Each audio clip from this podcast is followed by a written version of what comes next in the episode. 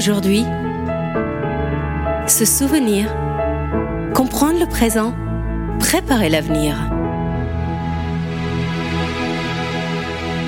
Bonjour à toutes et à tous. Alors ce souvenir aujourd'hui, c'est autour de Jean Zé, une, une figure absolument emblématique qui a posé des jalons majeurs pour notre République sur la laïcité, sur l'école, et on le verra tout à l'heure. Et nous avons, pour évoquer cette grande figure entrée au Panthéon le 27 mai 2015, nous avons sa fille, Hélène Moucharzé. Bonjour Hélène. Bonjour. Et merci d'être dans nos studios. On en est honoré. Alors, vous êtes la fille de Jean Zé, vous avez une carrière de professeur de lettres et aussi euh, vous êtes rentrée à, au, au, conseil municipal d'Orléans euh, comme adjointe au maire. Oui, sur deux mandats dans les années 90. Deux mandats, euh, vous êtes officier de la Légion d'honneur, commandeur de la Légion d'honneur et vous avez eu vous aussi une histoire d'engagement sur la mémoire. Alors, vous êtes issu d'une famille qui est active, qui a été active très vite. Et on voit comment vous êtes finalement l'illustration de ce que l'éducation peut donner comme épine dorsale à un enfant, à un petit enfant et au suivant pour s'engager pour la République. Alors, cette éducation, elle remonte à Jean, à Léon Zé. Oui, mon grand-père, donc, qui euh, est né en 1874, qui était ici d'une famille juive alsacienne qui avait quitté les Alsaces au moment où elle est venue allemande. C'était ces, ces, familles juives qui voulaient rester françaises. Et donc, euh, euh, lui, mon grand-père, très jeune, va s'engager dans l'affaire Dreyfus. Et, et euh, avec quelques amis, des très jeunes gens, parce qu'à Orléans, il était d'Orléans, euh, il y avait tous les journaux locaux étaient anti-Dreyfusards, lui il décide de fonder un journal pour défendre Dreyfus. Alors pour nos auditeurs et auditrices, euh, l'affaire des Dreyfus, pour mémoire, a partagé la France en deux dans une, un déchaînement de, de, de haine avec les Dreyfusards, les anti-Dreyfusards, ça a été énorme. Ah oui, et que décide Léon Zé Il décide de créer un journal à ce moment-là? C'est ça, il crée un journal qui s'appelait Le Progrès du Loiret, vraiment sur ce cet objectif-là de défendre Dreyfus. Les conflits que dont vous parlez, qui ont été d'une violence extraordinaire, étaient particulièrement violents à Orléans. Et donc, il s'engage de cette façon-là. Alors, il s'engage aussi très tôt dans un parti qui était considéré à l'époque comme le grand parti de la République. Et c'était le parti radical. C'est ça. Qui n'avait pas grand-chose à voir avec, le parti radical, actuel. Et c'était vraiment le, le, parti fondateur de la République. Donc, cette famille-là, euh, dont je suis en train de parler, et où mon père a grandi, est né et a grandi, c'est vraiment un milieu, vous savez, c'est ces fous de République dont parle euh, Pierre Berbaum. Absolument. Et qui, pour les Juifs en particulier, représente vraiment le, bon, l'émancipation, je vais pas remonter à l'histoire, mais représente la République. Et c'est vraiment des défenseurs de la République, de la laïcité et donc de l'éducation. C'est vrai que beaucoup de citoyens juifs se sont engagés hein, Ah euh, pour cette République, Ah qu'il est par reconnaissance et par conviction sur des valeurs d'égalité. Parce que c'est la République qui les a euh, émancipés au moment de la Absolument. Révolution. Et c'est leur espoir de, de, de, de, de, liberté, tout, c'est dans la République qu'ils la trouvent. Donc euh, Léon Zé s'engage. Jean Zé, on le voit, est biberonné dans ses valeurs de la République et il en fait vraiment, il les met en, en exergue. Il est donc euh, avocat, journaliste, homme politique français, bien sûr, journaliste à la France du Centre. Alors, le progrès du Loiret dont Oui. j'ai parlé tout à l'heure va devenir, alors mon grand-père est d'abord journaliste et puis il va devenir directeur de ce journal et ça va devenir la France du Centre qui était dans les années 30 le grand journal, journal local de gauche et qui a toujours soutenu son fils. Exact. Alors euh, à l'époque, les journaux étaient des journaux d'opinion beaucoup et le déclaraient en fait. Ah, hein. C'était clair et net. On savait que si on achetait euh, le, la France du Centre, c'était un journal de gauche. Absolument. Et d'ailleurs, mon père, euh, dès qu'il est élu député, donc il est, dé- il est député en 1932, il est très jeune, hein, il a 27 ans. C'est un tout jeune député. 27 ans. Ouais, donc euh, Et il est élu- l'éducation, l'éducation. Mais mais si vous voulez, euh, on- bon, son, ses engagements sortent de là, même avant d'être élu député. Il, il adhère au Parti radical comme son père. Euh, dans le, il devient maçon comme son père. Et il s'engage à la Ligue des droits de l'homme. Enfin, il y a toute une série d'engagements qui forgent ce très jeune homme. C'est ça. Euh, dans la dans le combat pour la République. Euh, ce qui va lui valoir après, on le verra tout à l'heure, un déchaînement euh, antisémite euh, sur le complot juif mondial et, et le complot judéo-maçonnique mondial. Complètement, oui. Voilà. Donc euh, un point important, il s'engage et puis on arrive au final la guerre. on arrive en 36 plutôt, pardon. Mm -hmm. Il devient ministre de l'Éducation nationale et des Beaux-Arts de 36 à 39. On verra comment cette carrière est écourtée.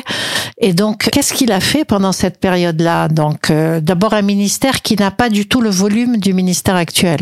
Ben, C'est-à-dire que dans son, vous savez, il raconte dans le livre euh, Souvenirs et solitude, euh, il y a une anecdote assez amusante. il vient d'être réélu député en 1936, donc c'est ouais. la victoire euh, du Front populaire. Léon Blum est en train de former son gouvernement. Et euh, mon père est assis un jour dans un café, il est appelé au téléphone, et là il a Blum qui lui dit "Écoutez, je veux un jeune à l'éducation nationale, soyez à l'Élysée ce soir à 19h." Voilà. Il arrive à l'Élysée, il est quand même il avait fait son chemin à la Chambre des députés. Il a, Bien sûr. Il était intervenu souvent. Il était devenu un des figures marquantes du. Il a été réélu, ça n'est pas pour rien. Réélu voilà. et figure marquante du Parti radical qui voulait vraiment ancrer à gauche. Hein. Oui. Et il a été un des acteurs de l'adhésion du Parti radical au, au Front populaire. Mais euh, donc quand il arrive à l'Élysée, il apprend qu'il a un très grand ministère, éducation nationale, jeunesse, recherche et beaux-arts, qui n'était pas encore le ministère de la Culture, mais qui va contribuer à faire un véritable ministère de la Culture comme après la guerre. Donc Léon Blum lui confie un énorme, Énorme ministère, ministère. un ministère clé, avec euh, toutes ces questions-là, un ministère où il va laisser des marques. Je rappelle qu'il a créé le CNRS, hein, quand même, ça n'est pas rien. Donc euh, il a laissé des jalons. Euh, il a permis à la, euh, le Front populaire étant venu au pouvoir et ayant été élu, Blum ayant été élu, on a le, le, le ralliement du Parti radical au Front populaire. Et Donc, où il a été pour beaucoup. euh, il a été l'acteur de ce Avec Pierre ralliement Mendès France, oui. avec Pierre- voilà Pierre Mendès France. Ça a été un ralliement majeur pour donner cette force au Front populaire et cette capacité d'implémenter des, des Mais avec la- mesures, des, avec la des con- réformes. avec la conviction que avant cette euh, union de la gauche, il faut absolument par rapport au péril extérieur, parce que euh, euh, il faut toujours penser à ça que cette période-là, qui a provoqué le- la, La guerre. c'est des périls extérieurs qu'on connaît. C'est Hitler en Allemagne, c'est Mussolini en Italie, c'est euh, le coup d'État euh, de Franco en Espagne. Donc les périls en Russie, extérieurs, euh, c'est pas c'est pas Et mieux. Péril extérieur autour et péril intérieur, c'est-à-dire toutes ces ligues d'extrême droite qui veulent la mort de la République. Donc, un mouvement euh, des changements et des réformes externes euh, Ouais. inquiétantes euh, vers des, des mouvements totalitaires, Ah oui, euh, et complètement. voire sanguinaires, on va dire le mot. Et puis, en interne, les ligues qui remontent, les ligues d'extrême droite qui remontent et qui essayent de faire basculer la Ben, République. Qui font une, es- une sorte de coup d'État en 1934. C'est Le 6 février 1934, pour mon Oui. père, a été déterminant aussi, hein, euh, euh, disant qu'il faut absolument l'union de la gauche pour lutter contre ces ligues d'extrême droite. Et donc là, un mouvement citoyen, tout le monde se rallie parce que ce péril euh, d'extrême droite qui est qui En fait, est tout le monde, non, parce qu'il y a toute la droite,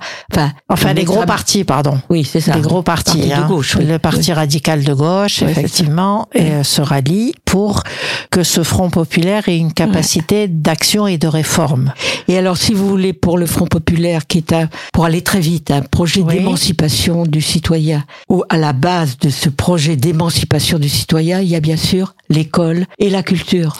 Alors, euh, je voudrais qu'on va faire une pause musicale et on va reprendre sur sa notion de l'école égalitaire. Je pense que d'abord, euh, nos auditeurs vont comprendre les parallèles qu'on peut faire avec des situations actuelles, avec ces remontées d'extrémisme et de etc. un peu partout, et euh, l'importance qu'a pu jouer l'école. Et, et bien sûr, Jules Ferry a mis l'école obligatoire, mais là, il a voulu en faire un cran de plus. On fait une pause musicale et on va voir ça, ce qu'il a apporté à l'école publique.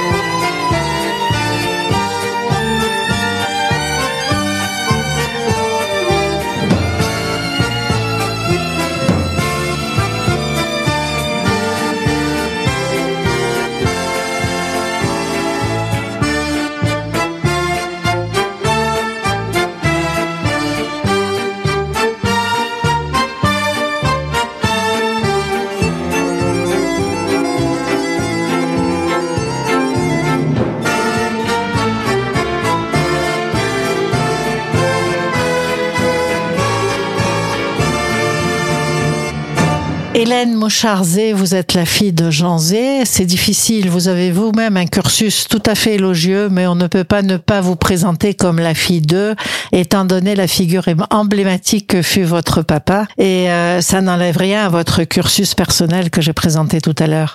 Alors, Jean Zé, euh, l'école pour tous, très bien, mais à son ministère, il a estimé que ça n'était pas assez. Mais il a estimé qu'il fallait absolument euh, conquérir l'égalité de tous les enfants. Par exemple, à l'époque, un enfant de 8 ans, je prends cet exemple, selon qu'il était dans telle ou telle école, n'avait pas le même enseignement. Selon que la famille avait de l'argent pour payer les études, et ça c'était les petits lycées, et selon l'école euh, qu'on connaît euh, primaire, c'était pas le même enseignement. Donc, ce qu'il veut faire, c'est que chaque enfant, où qu'il soit, quelle que soit sa situation, quelle que soit sa nationalité, parce qu'il y a aussi... C'est important, il y avait beaucoup d'immigrés. Il y avait beaucoup d'immigrés qui fuyaient les régimes totalitaires. Euh, Absolument. Et donc, tout que tous les enfants soient accueillis à l'école et le même enseignement, avec les mêmes programmes et les mêmes... Euh, alors, c'est un combat. Hein, c'est un combat dont on sait qu'il n'est pas encore actuellement tout il n'est pas tout à fait gagné. Hein. Il n'est jamais gagné d'ailleurs. Et qu'il n'y ait pas des écoles pour les pauvres et des écoles pour les riches.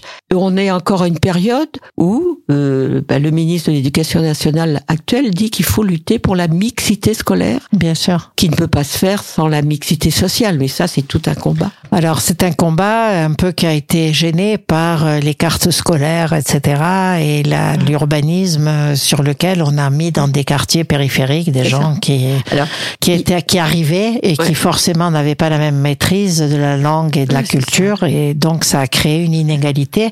Mais c'est tout à fait intéressant que dès 36 dans le Front populaire, il ait voulu introduire cette notion d'égalité à la de scolaire. Et ce combat-là, donc il a déposé un projet de grande réforme, comme d'autres réformes d'ailleurs. Je prends un autre exemple, la création de l'école nationale d'administration. C'est lui. Ouais. Il dépose le projet en 37 et son idée, c'est que les hauts fonctionnaires que n'importe qui, comme on dit à l'époque, les enfants du peuple, oui, puissent accéder à la fonction publique.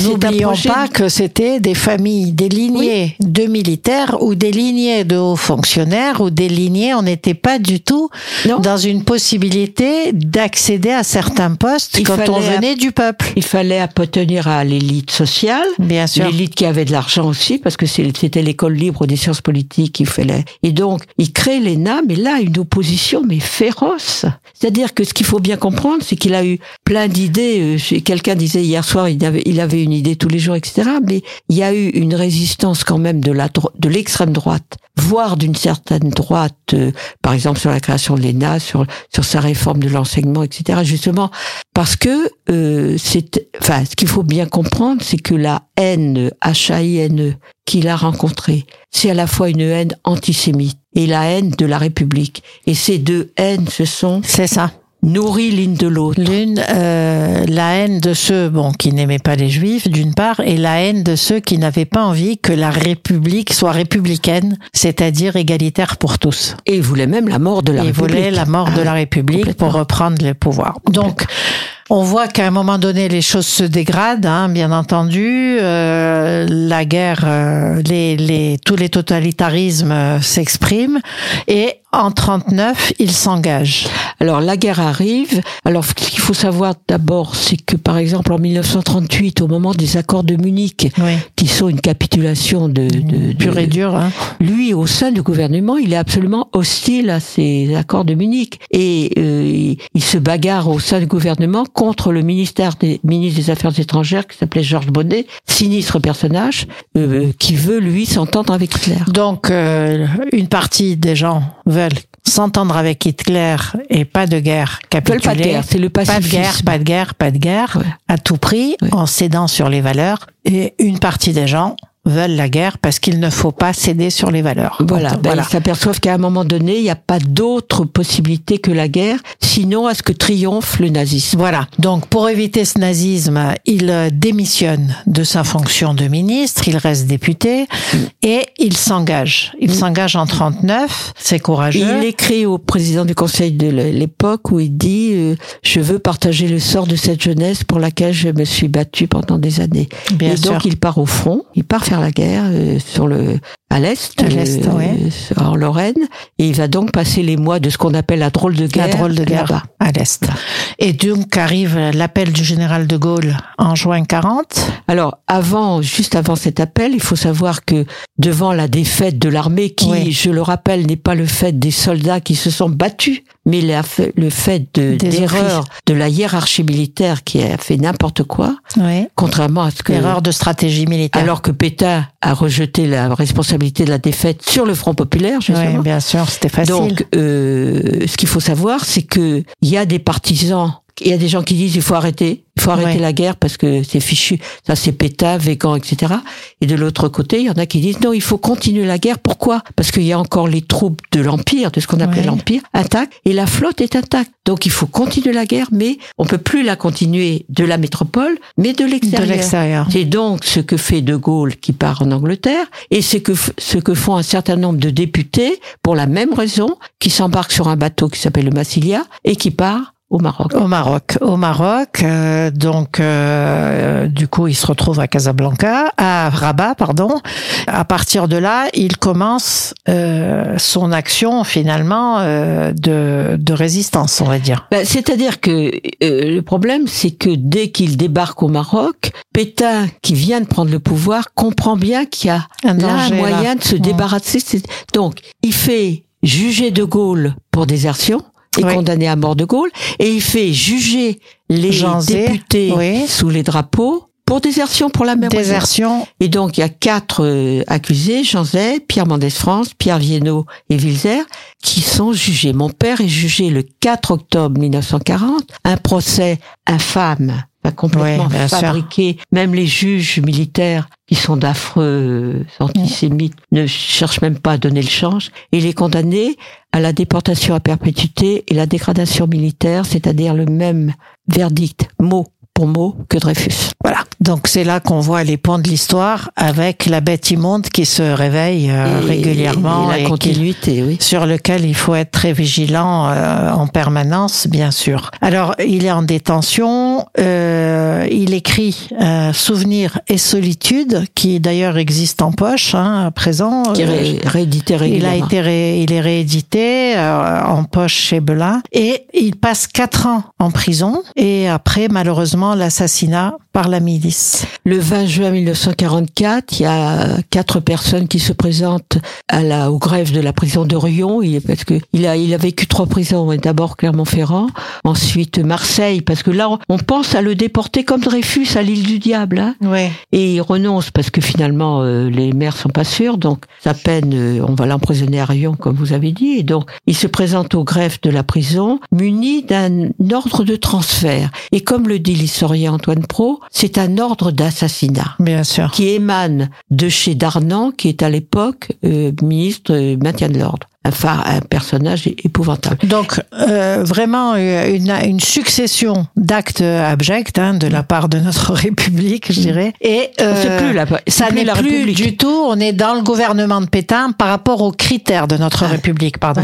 Ouais. Et donc euh, par rapport à nos critères, une série d'actes abjects, des faux procès, euh, Ah. l'antisémitisme qui se mélange à tout ça. Il y a eu un déchaînement antisémite contre lui, bien Mm. sûr. Il est assassiné en prison. On peut se demander ce que comment ces miliciens sont arrivés jusqu'à lui, mais bon. Ah, mais par un ordre du ministre, du ministre Darnan, qui, euh, parce que cet ordre de transfert dit, est transféré à la prison de Melun, et ce transfert va être effectué par des miliciens. Or, on le sait, jamais la prison de Mel- Melun n'a été avertie, Oui. et jamais les miliciens ne font ce type de transport.